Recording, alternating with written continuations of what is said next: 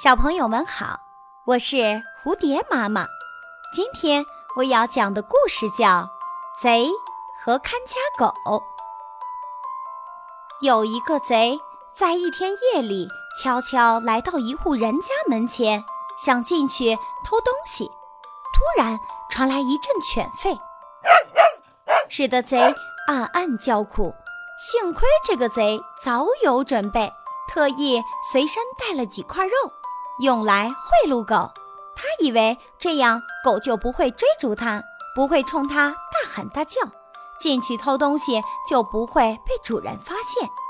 当小偷将肉片悄悄扔给狗时，哪知道这狗很聪明，而且非常忠于职守。